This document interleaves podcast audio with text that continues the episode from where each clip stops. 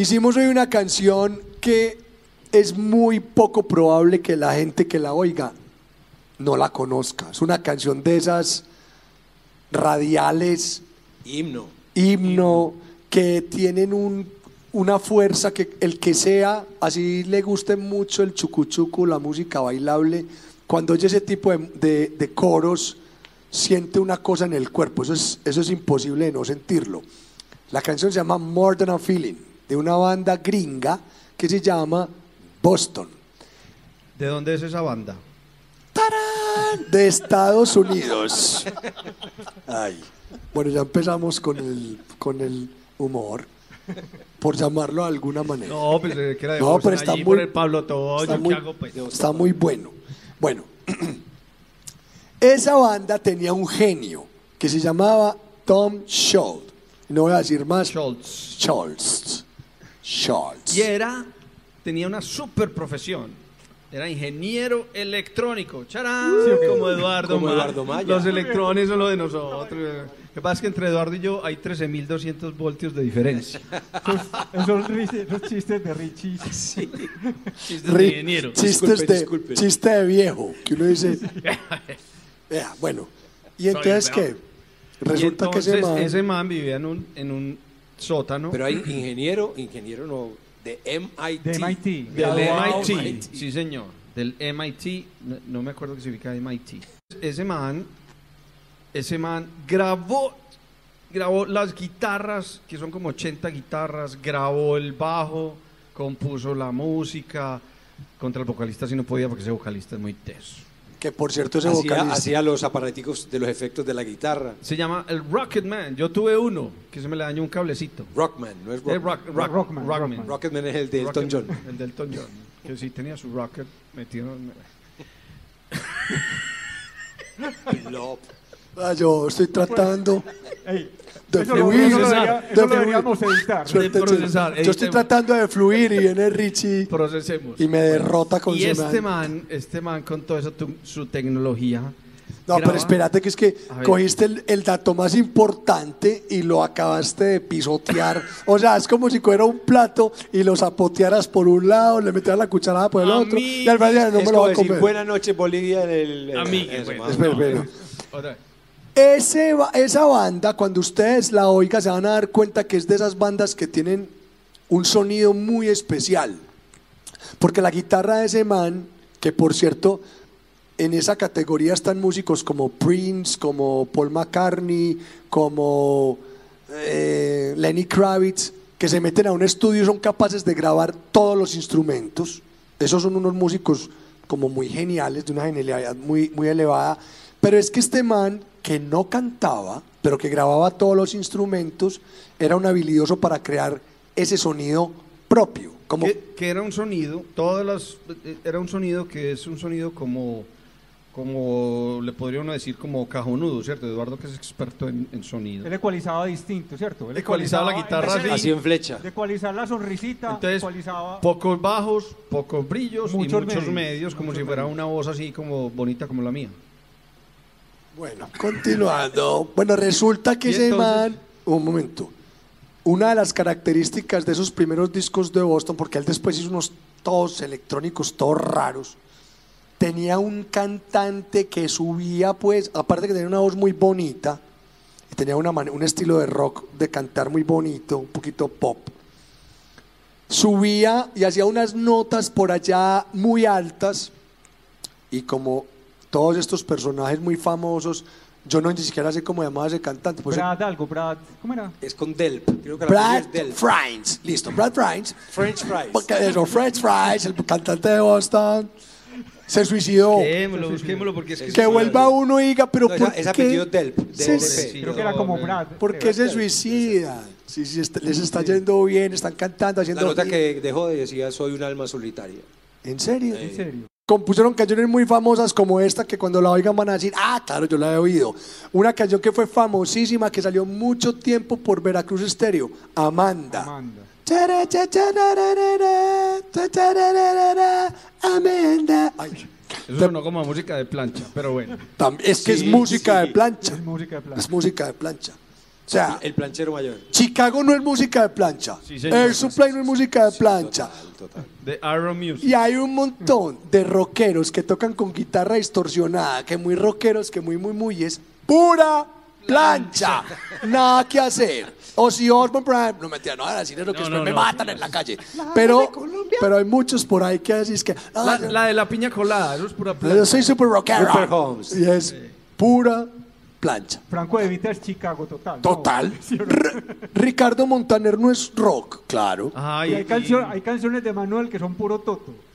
Pero total. De Sí. Manuel. ¿Es en serio? Sí, Chica de humo es Pamela. Y, y, ¿y ¿Cómo es? Chica de humo es puro Pamela, en serio. Esa canción de Luis Miguel, la, eh, la, la que él está en la, en, la- en la escuela militar, que está como en la aviación, eso no es como un tema de Be- rock. Bella señora es puro Billie Jean. Tun, tun, tun, es Ah, sí, señor. Mira, este, eh, pero qué expert, expertico en plancha. pura plancha. Qué peluquero. Bueno, ¿qué más hay para decir de Boston? ¿Qué hay más para decir de No, Boston? Boston, que ese man eh, hizo una compañía de, de efectos de guitarra muy tesa, gigante, y tiene su compañía y ya a eso se dedicó. Ah. Bu. Y Que Ey, quiero decir una cosa. Lo de Ozzy era chacoteando. Ozzy es puro rock, es el rey de las tinieblas, para que no van a enojar conmigo, un chistorete. Un millón de comentarios. Se comía Ey, respe- respetad. Los haters. Pero bueno, nada, Nos bloquea YouTube el canal. nada de eso. Bueno, volviendo al tema. Bueno, entonces de Boston, por mí, ya. Pasó a los efectos. ¿Qué más hay que decir, Luis Fernando? No, el sonido de la guitarra de él era muy característico. característico, muy. Una cosa muy, muy, Con un arco. Pues como que solo suena feo, pero metido entre todo el contexto son unas. Una textura que él Pero es como la mezcla de guitarras que él hace. Pero eso no es country rock, eso es qué. No, eso no, No, es. es rock, pues Como como, hard rock, no, sí. hard rock. Y en esa canción que se llama Smoking, que hay un solo de De or- sintetizador. de órgano, como de órgano. ¿Quién hace eso? Eso no lo puede haber hecho él. Lo pues, hizo porque- Tom Schultz, me contó Pedro Mejía ahorita que ¿En estábamos serio? ensayando. Y Pedro Mejía, ¿qué vas a ver, hombre? Yo no sé Pedro. Pero bueno, si lo dijo Pedro, le echamos la culpa a él. Ese man hizo eso. Imagínate. Hay una, teso. una canción que se llama Smoking. Es teso. Muy teso. ¿Sí o qué? Es- bueno. Bueno, entonces damos partir a Boston porque ya no tenemos más datos. Sí, entonces lo Ah, vamos a las ca- dejar con More Than a Feeling. No se lo pierdan. Y si de pronto les interesa, Spotify, Boston y Pin. Se pillan Muy la buena música. música, Muy buena. música. Una música como inocente. Muy buen rock, muy buenas letras, muy buenos coros, muy buenos riffs. ¿Qué más tengo que decir?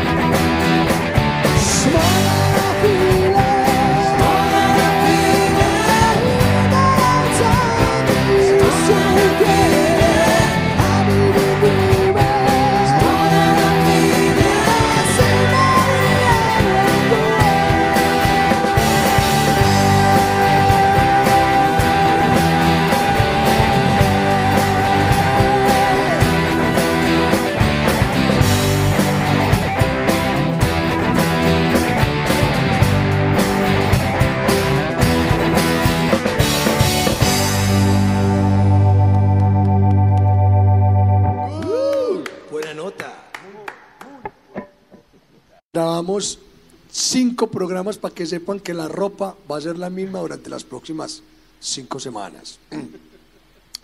Invitamos hoy, bueno, los queremos saludar, feliz año. Pasamos muy, muy bueno, hicimos nuestras cosas familiares y bueno. Y el año empezó con muchas ganas de sentarnos a tocar y a seguir en lo que íbamos.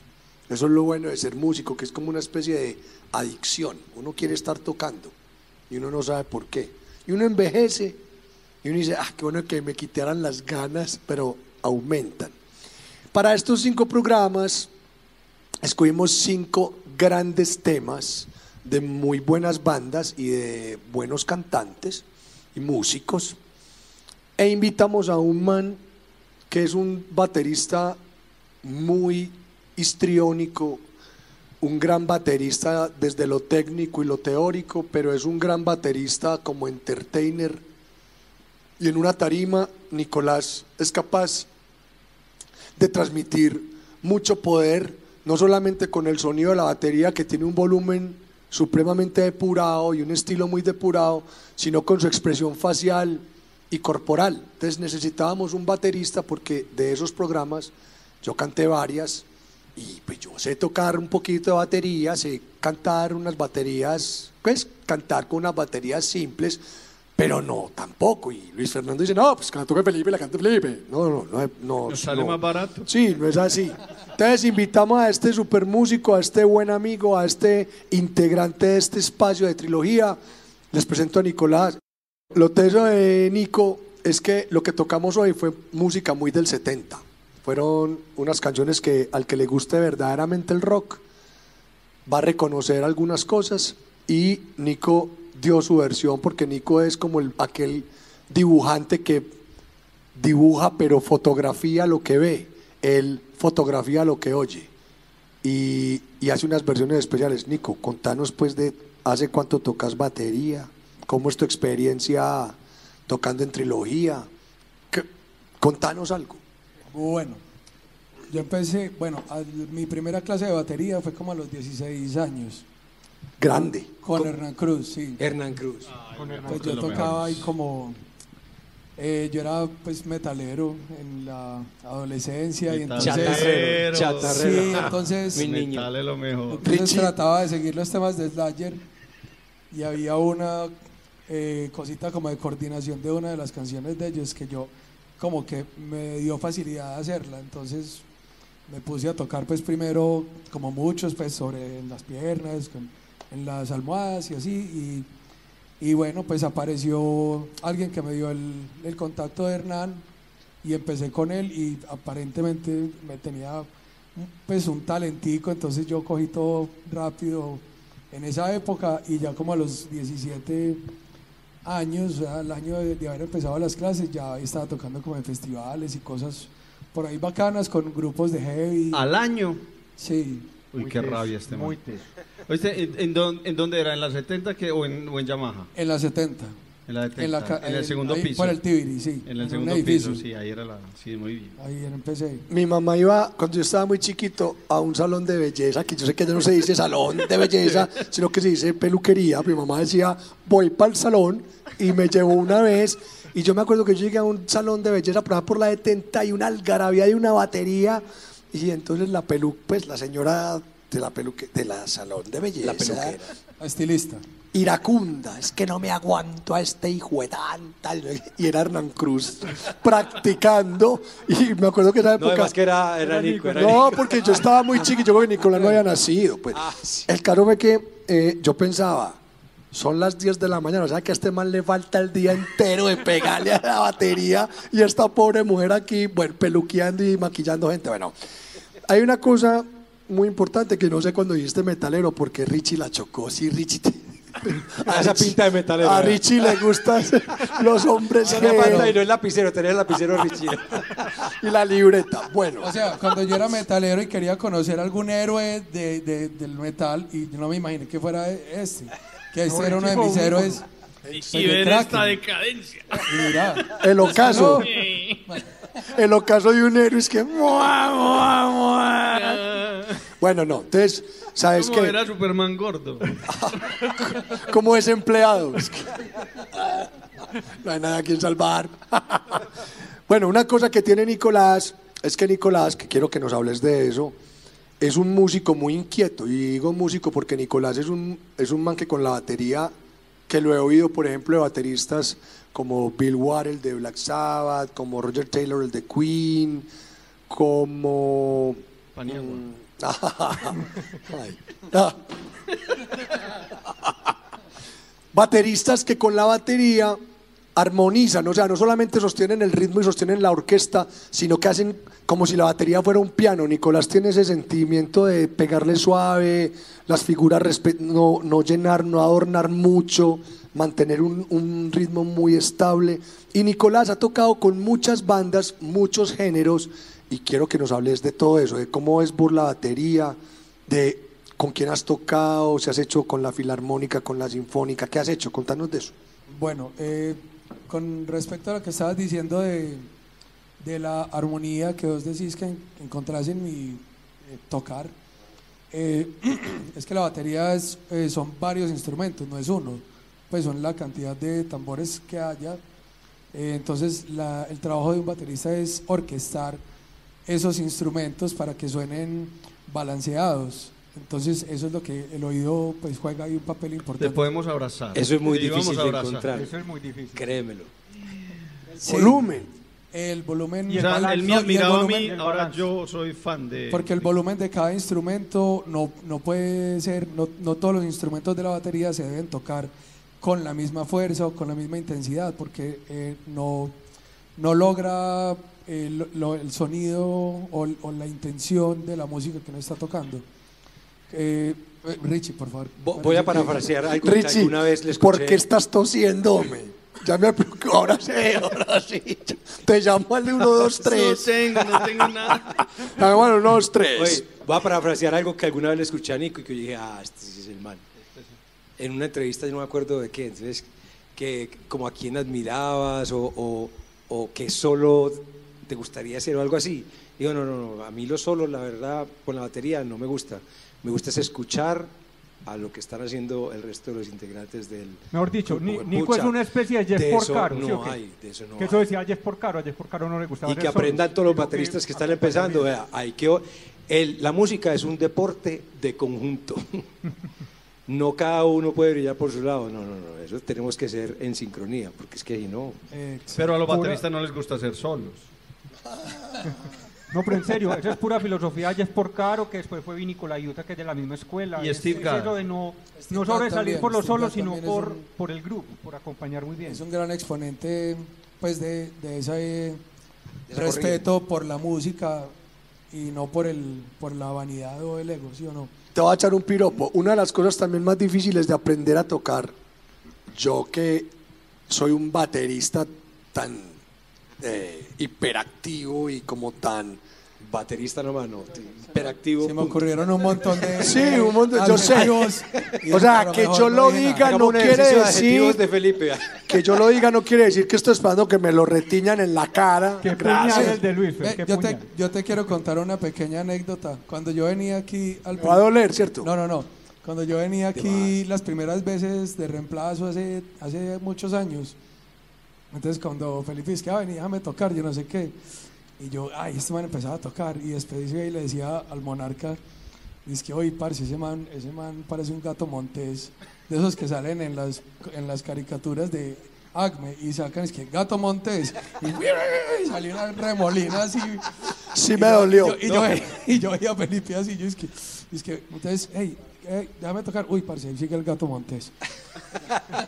Ouch. Bueno, bueno O me, animales me de voy. Muppets. Animales de los Muppets. No, lo que quería decir es que una de las cosas más difíciles de, de- de- sí, de, de entender y de aplicar a la batería es la dinámica. Es el volumen que uno le da al ritmo, que no tiene nada que ver con la velocidad, porque cuando la gente está aprendiendo a tocar, uno le dice, toque más pasito, y bajan la velocidad, ¿sabes que Ta, ta, toque más pasito, ta, ta. No, no, es la misma velocidad, más pasito. Pero no solamente darle pasito, es saberle dar al redoblante y al tontón para que dé el color y para que muestre la maravilla y afinación que se le hizo, ¿sí o no? En esos dos, él es un maestro, ese era el piropo que le quería echar. Con, Gracias. con mucho gusto. En cambio, vos a mí, pues, Eh, barriste el piso con el gato montés.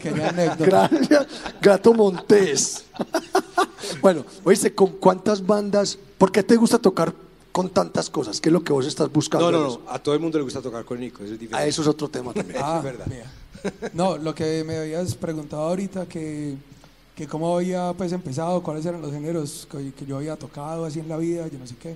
Entonces al principio cuando era adolescente, pues era metalero, entonces eh, yo quería era tocar súper rápido, doble bombo a la lata, redobles, yo no sé qué. Y luego entré a estudiar música en EAFIT y bueno, ya me calmé un poquito como de, creer que lo rápido era lo bacano porque allá eh, en la interpretación de un instrumento pues tocábamos en la orquesta y todo eso, entonces había que estar muy pendiente de cómo encajar bien con un grupo muy grande de músicos, que es una orquesta, eso es un poquito difícil a veces porque ahí sí no puede sobresalir uno por encima de nadie, pues o sea, y, y los instrumentos que tocábamos en percusión en EAFIT eran también instrumentos melódicos y armónicos, como la marimba, el vibráfono, que son como casi un piano, pues. Entonces, ahí coge uno mucha musicalidad de, de- y hacer que cada notica cuente, que importe, no pasar por encima de las notas, pues como, uy, siquiera pasé por ahí, ya voy a poder hacer aquí, eh, pues mi, mi gracia. Que por cierto es un tema que hemos hablado mucho porque con Nico tengo una banda de rock y el, el- compromiso de esa banda de rock es que cuando escogemos un repertorio se monte lo más fiel a lo original. O sea, uno se lo aprende igualito, se lo traga, lo asimila y después lo puede interpretar. Entonces, hay canciones que tienen una figura que es ta, ta, tu, chis. Y así tiene que ser porque así la, se la inventaron los que la inventaron. Habla de eso. Hay unas que tienen, hay unas figuras que tienen más importancia, digamos, a nivel de la, del arreglo de la canción o de la eh, acompaña una parte del- de la guitarra o del bajo, entonces hay ciertas figuras que uno no puede inventar y hay otras que uno dice, bueno, yo no lo saqué palo por palo, pero por lo menos cada cosa que yo hago como de mi creatividad, trato de emular al baterista que estoy eh, pues haciéndole el, el tributo, el homenaje, ¿sí o qué? Entonces voy a hacer un redoble más o menos en el estilo de, de él, como si él lo hubiera hecho, pero un poquito distinto de él, de cómo lo grabó exactamente. Nico, y entonces vos tocas muchos estilos, ¿sí o no? Pero si te dijeran, ve, eh, te vas a dedicar a hacer tu música, ¿cuál es el estilo que quisieras tocar en tu vida? O por lo menos hoy. Eh, a mí me gusta mucho el jazz y bueno, cuando estábamos en EAFIT empezaron los festivales de jazz acá en Medellín, los primeros festivales pues grandes internacionales de jazz con músicos pues que traían muy, muy, muy, de un nivel muy alto, entonces eh, varios amigos que éramos contemporáneos nos empezamos a interesar por el jazz y hacer, y hacer grupos, yo, ten- yo tuve un grupo que era de jazz como electrónico, Polaroid. se llamaba Polaroid y con ese ese fue como mi primer proyecto de jazz como serio. Eh, luego empecé a tocar con Byron Sánchez y con él sí llevo pues un proceso, tenemos un cuarteto muy bacano hace como 15 años y ese es como lo- el género que más me gusta tocar, es como jazz. Pues no, no es jazz de tin, tin, tirín, tin, tirín, sino es Un jazz el- arriesgado. No, no es como. Porque es que la gente cree que el jazz es, es, es tim, pim, pirín solamente. Lo cual es que el jazz es una música. Es demasiado global. Sí, tiene, se nutre de muchas músicas y tiene muchos géneros y subgéneros y muchas formas de tocarse. Porque es- para mí ese festival, la verdad, pues puedo sonar ignorante, pero me suena a pura salsa. Yo veo es puros salseros ahí en ese festival de jazz. Actualmente Mucho es, Latin jazz, sí. Actualmente Pero- es, más últimamente. la- es más Latin jazz. Porque el Latin jazz lleva Más más, comercial público, aquí, Es más comercial acá. Pero cuando empezaron los festivales, eh, eh, hace unos 15 o 18 años, eh, traían grupos de jazz muy vanguardista también. Había grupos europeos súper vanguardistas y se llenaban los auditorios. luego empezó como a decaer un poquito, Más no sé, esa- Sí, más latino. se empezó a volver más latino todo el movimiento del jazz acá. Yo tengo una anécdota bacana con Nico. Festival de jazz. No, no, no, no. El jazz pues. Sí, total. No, no, sino que nosotros tocábamos en un grupo de blues y me acuerdo que se traían bluseros extranjeros y algo pasó con un baterista. El caro fue que Nico se tuvo que aprender un repertorio como de 18 canciones para tocar con un blusero gringo. Pues que no es lo mismo tocar pues blues aquí, sino que De era... un día pa' O sea, otro. mejor dicho, nosotros éramos la banda base de un blusero gringo que venía. Y me acuerdo que Nico se tuvo que aprender ese repertorio en qué, como en dos días. Eso fue una cosa... Eh, el, digamos que me llamaron hoy Sí. y el concierto era pasado mañana y había Pero- ensayo mañana. No, eso fue, pues ahí sí dije yo, Nico Ese es- fue muy bacano. John Nemeth. John Nemeth ¿Y- se llamaba. cómo- el- el- Por eso le ¿Cómo dicen? Nico como el de la película El Karateka. güey. Pero Nico, ¿cómo haces? Para que en, en un día uno se aprenda. No, porque yo no me los aprendí. por ejemplo, mi señora me manda a comprar tres cosas al Mi supermercado. señora, mi señor. Mi se- Esa Una- frase, una- ¿lo puedes repetir, por favor? Divino, te va a ir súper. Hola, se va, es se va que a morir. Este muchacho me admira mucho. Bueno, Natalia se va a morir cuando diga eso. Mi señora. mi señora me manda a comprar tres cosas y a mí se me olvidan dos. No, en realidad uno hace, uno lleva un pastel, pues el pastel. O sea, yo lo que hice fue hacer guías de, de todos los 18 temas y ya, y ponerlos ahí en el ensayo y en el concierto, porque es que eso no solo, pues yo no Bueno, soy es un, capaz de un profesional hace eso. Un Sí, profesional muy teso, muy teso. Mis respetos, Nico. O sea que los que hacen pasteles en los exámenes son profesionales también. También, claro, espectacular. No me digas eso. que- Tiene su ciencia, sí. Sí, no es tan fácil. Es fácil. Yo por ahí conozco una, una persona que dice que tocar, tocar jazz es muy fácil, que eso es tocar todas las notas al mismo tiempo. ¿Qué haces tocar las notas al mismo tiempo todas? ve, Qué filósofo, porque no lo pones por escrito y lo publicas. Bueno, sigamos. Nico, ¿alguna vez di- dijiste, no, yo con la música creo que no voy a seguir? ¿O no? Nunca se te pasó por tu mente. No, pues tampoco. uno al macramé, más bien. Ah, bueno, me tocó dedicarme al macramé en la pandemia, pero, Pandemia, pero me gustó, me gustó mucho y me gusta mucho actualmente. Pues es, Estaba preguntando una cosa muy bacana. Y, perdón, que es que si ves, antes nadie sabía qué preguntarle a todos son, oiga, Nico, eh, sí, es que oiga, oiga, páreme bolas, óigame. Nicolás, aparte de ser un gran profesional y un gran baterista, tiene otra faceta que no la tienen todos los músicos, y yo se los he dicho mucho a varios músicos. El, el case mínimo es tocar bien, ya. Eso es como, yo toco bien, entonces me, me pongo en el mercado para que me llamen y vengo. Pero es esa pasión y esa real entrega que vos tenés en el tema musical por entretener. La primera vez que íbamos a hacer uno de tantos conciertos de glam, Nicolás se vino con una pinta glamera, pero ochentera, como si él hubiera sido una de las modelos de un video de Poison.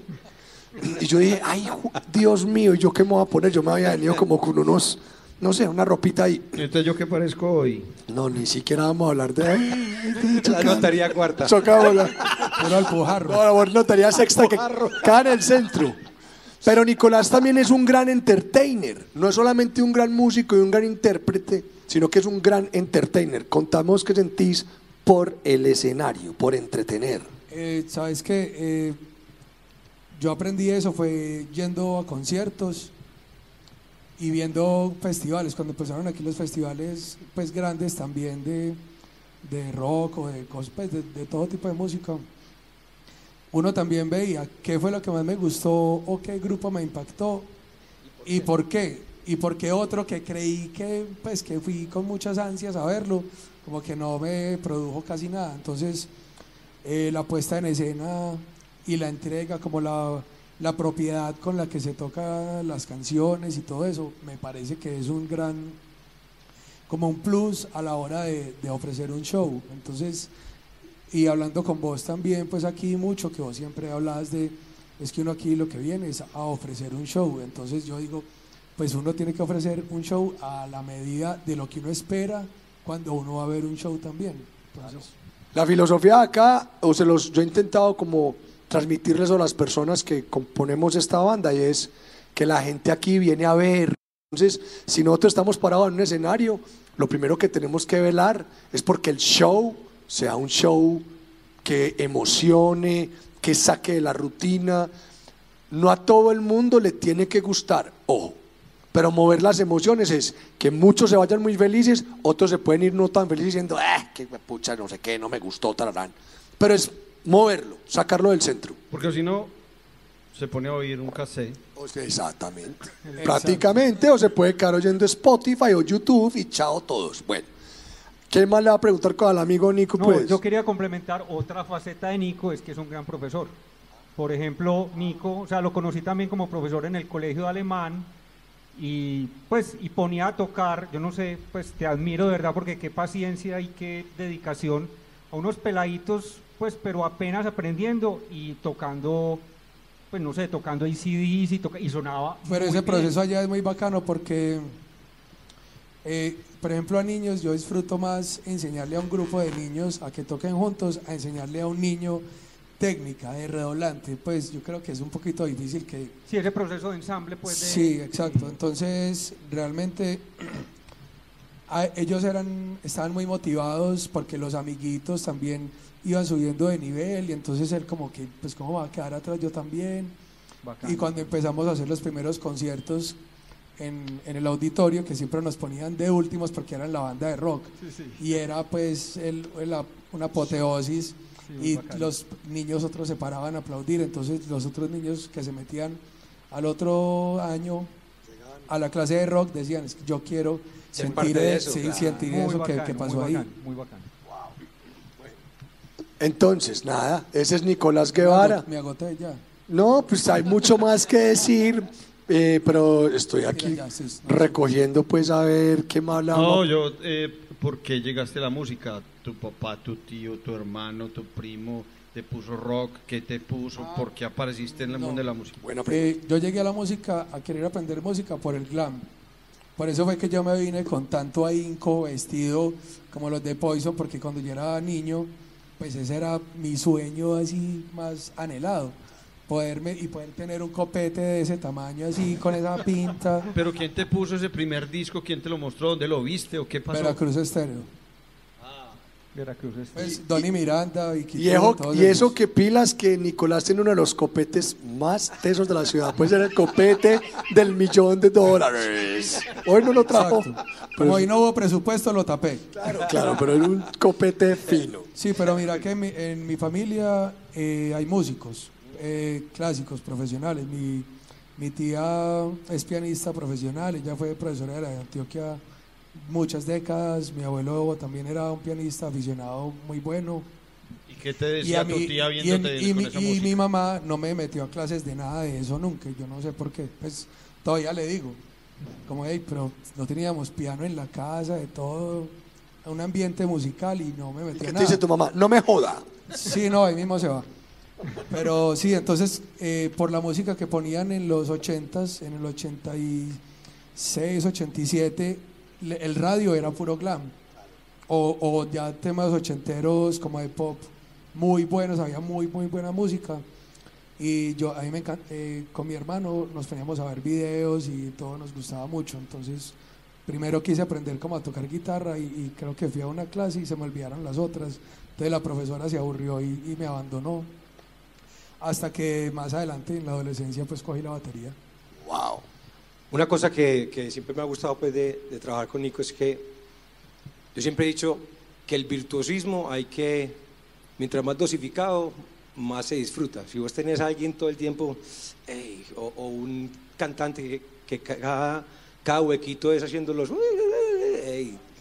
Ey, ey, déjame descansar.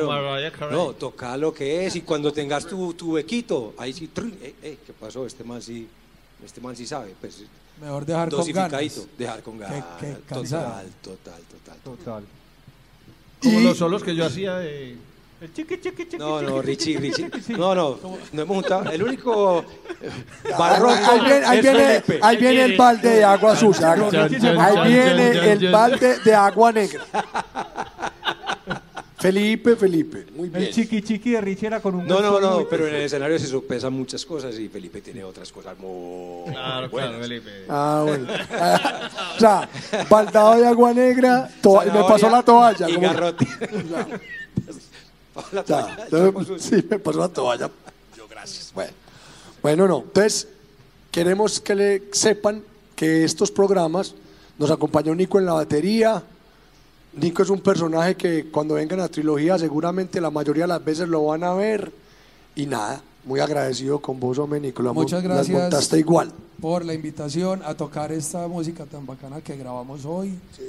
Y también muchas gracias pues por acogerme aquí en el bar, en, esta, en este escenario tan bacano. Yo vivo súper feliz de venir a tocar acá, pues como cuando no hay que venir a tocar, no, como que... ah, La llegada ¿Qué hay tuya, la llegada tuya a trilogía, yo creo que fue una de esas cosas cósmicas en la que las perso- las dos partes que se encuentran están totalmente coherentes y conectadas, porque eso fue una cosa de gana y gana. Nosotros, la banda cogió otro, otro sonido desde que estás.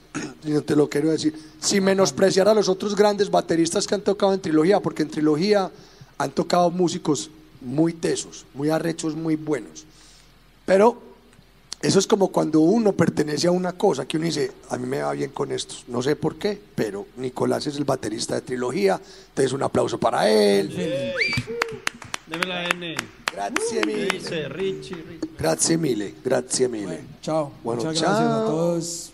Hasta una próxima. Chao. Se acabó este programa. Este, bueno, si chara.